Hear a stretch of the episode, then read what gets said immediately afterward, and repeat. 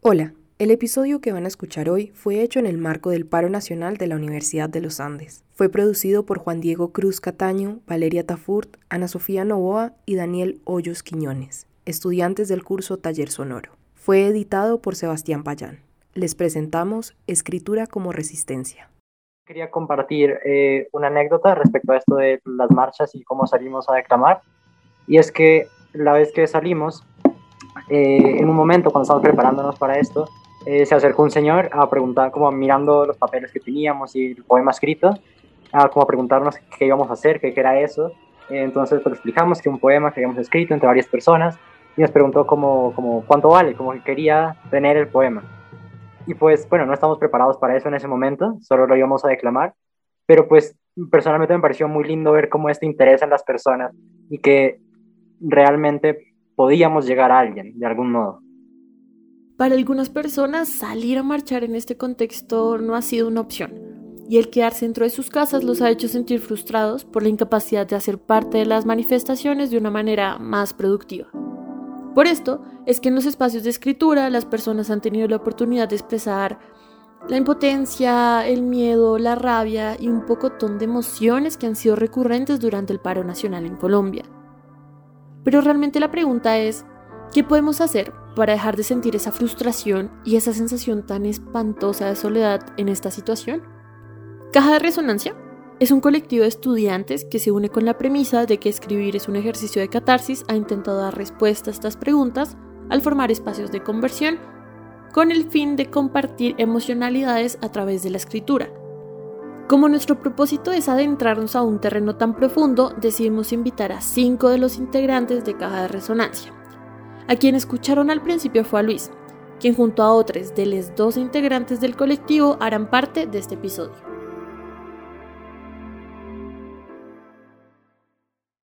Como, como tal, eh, Leonardo y yo lo creamos al inicio de la pandemia como algo más entre amigues para pues como para compartir poemas y pues hacer algo ya que íbamos a estar encerradas, pero como, como dijo Leo, con el tiempo se apagó y se fue apagando. Y de hecho Arista acá. Cuando empezó el paro dijo que deberíamos aprovechar como que tenemos ya esta gente reunida para hacer algo. Y entonces vino un poco de gente conocidos de Leonardo, de Arista y nos empezamos a reunir para ver cuadrar y ahí es donde empezó a surgir como el nombre, la idea de esto que tenemos de compartir poemas y cómo hacer resonar la voz, esa es como la idea detrás del nombre.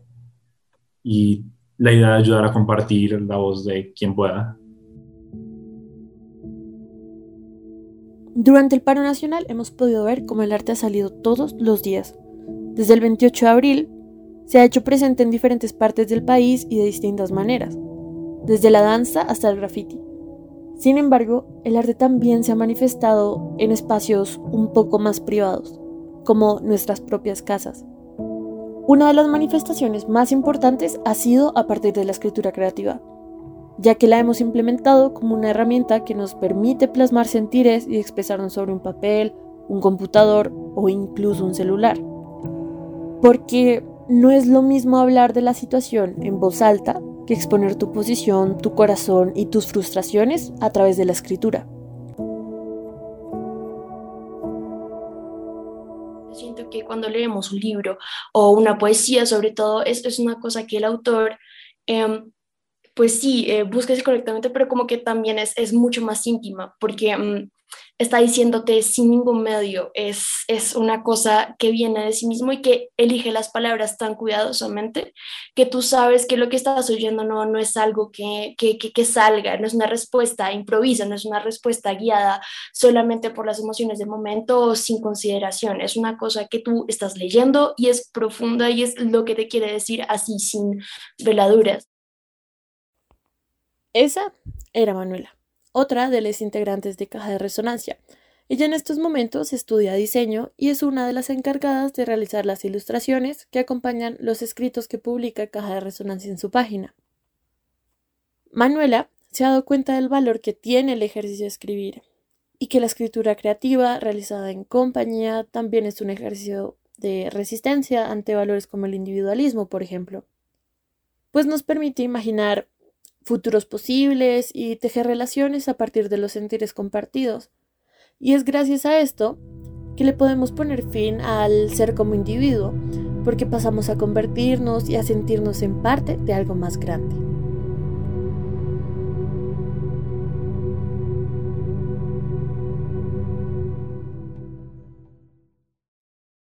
Yo creo que no solo era pues compartir emociones, sino como también hacer algo, ¿no? O sea, como, eh, digamos, creo que era, éramos como un grito que buscaba una forma de, de, hacer resonancia, eh, justamente como, como el nombre lo dice. Entonces, pues creo que el grupo eh, responde, responde a eso, como, como mm, que queremos también marchar, queríamos hacer eh, que, el, paro se pueda sentir también como no solo el paro, sino la situación en general del país y que la gente tuviera un espacio también de, de, liberarse sus emociones, pero también de abrir su sensibilidad un poco. Algo que nos hemos dado cuenta en el proceso de, eh, en el proceso de escritura ha sido también que ha sido muy sanador, bueno, no solo el hecho de escribir y publicar, sino también el proceso de esta comunidad chiquita que hemos creado. Entonces yo creo que en eso, como el hecho de sanar heridas no solo es escribir al respecto y hacer el proceso de catarsis eh, de todas estas cosas, sino también de juntarnos, de leer a los demás, de conversar con los demás. Es en estos momentos cuando Ari, quien estudia literatura en la Universidad Nacional, nos presenta a la escritura como algo totalmente diferente. Prácticamente nos regala el poder dejar de verla solo como una forma de hacer arte, sino que la podemos convertir ahora en un espacio donde cada uno puede hacer catarsis. Y nos ha ayudado no solo a pues poder expresar nuestros sentimientos, sino también a manejarlos y a procesarlos, porque todo lo que está pasando no es fácil. Y pues a veces todo ese dolor y toda esa muerte como que uno le puede, pero tener un grupo con quien crear, yo creo que es algo muy bonito.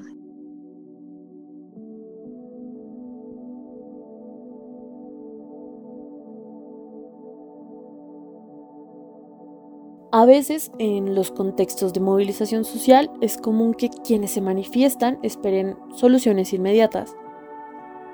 Pero es realmente importante entender en estos momentos que debemos ser conscientes de todos los ritmos inmersos en las protestas.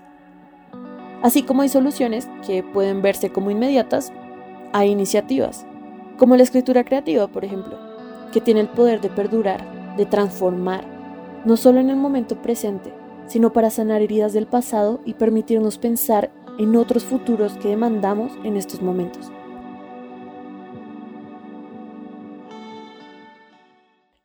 Ángeles, estudiante de español y filología clásica de la Universidad Nacional y una de las integrantes más recientes del colectivo, junto a Leonardo, artista plástico en formación, justamente nos hablan sobre esta capacidad de perdurar que hay en la escritura realizada en colectivo y no solo por nosotros mismos, por sacar nuestras emociones, sino también por despertar algo, creo yo, hasta un cierto punto.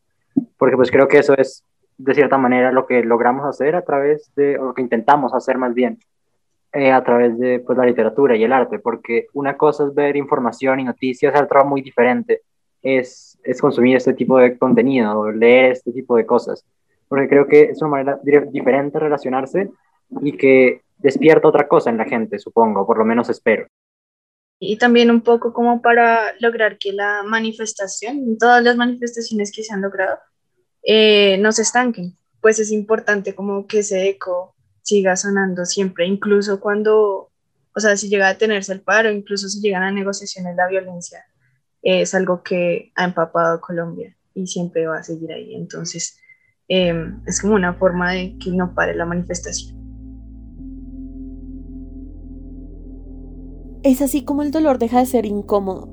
Volvemos conscientes ese tránsito de esta emoción a través de la escritura, y lo colectivo nos permite reflejar algo de nosotros y de lo que sentimos, para transformarlo en un grito de justicia que incomode a los que no nos quieren escuchar. Soy porque somos, es conmigo porque es con el colectivo, y hoy resonamos en la misma frecuencia.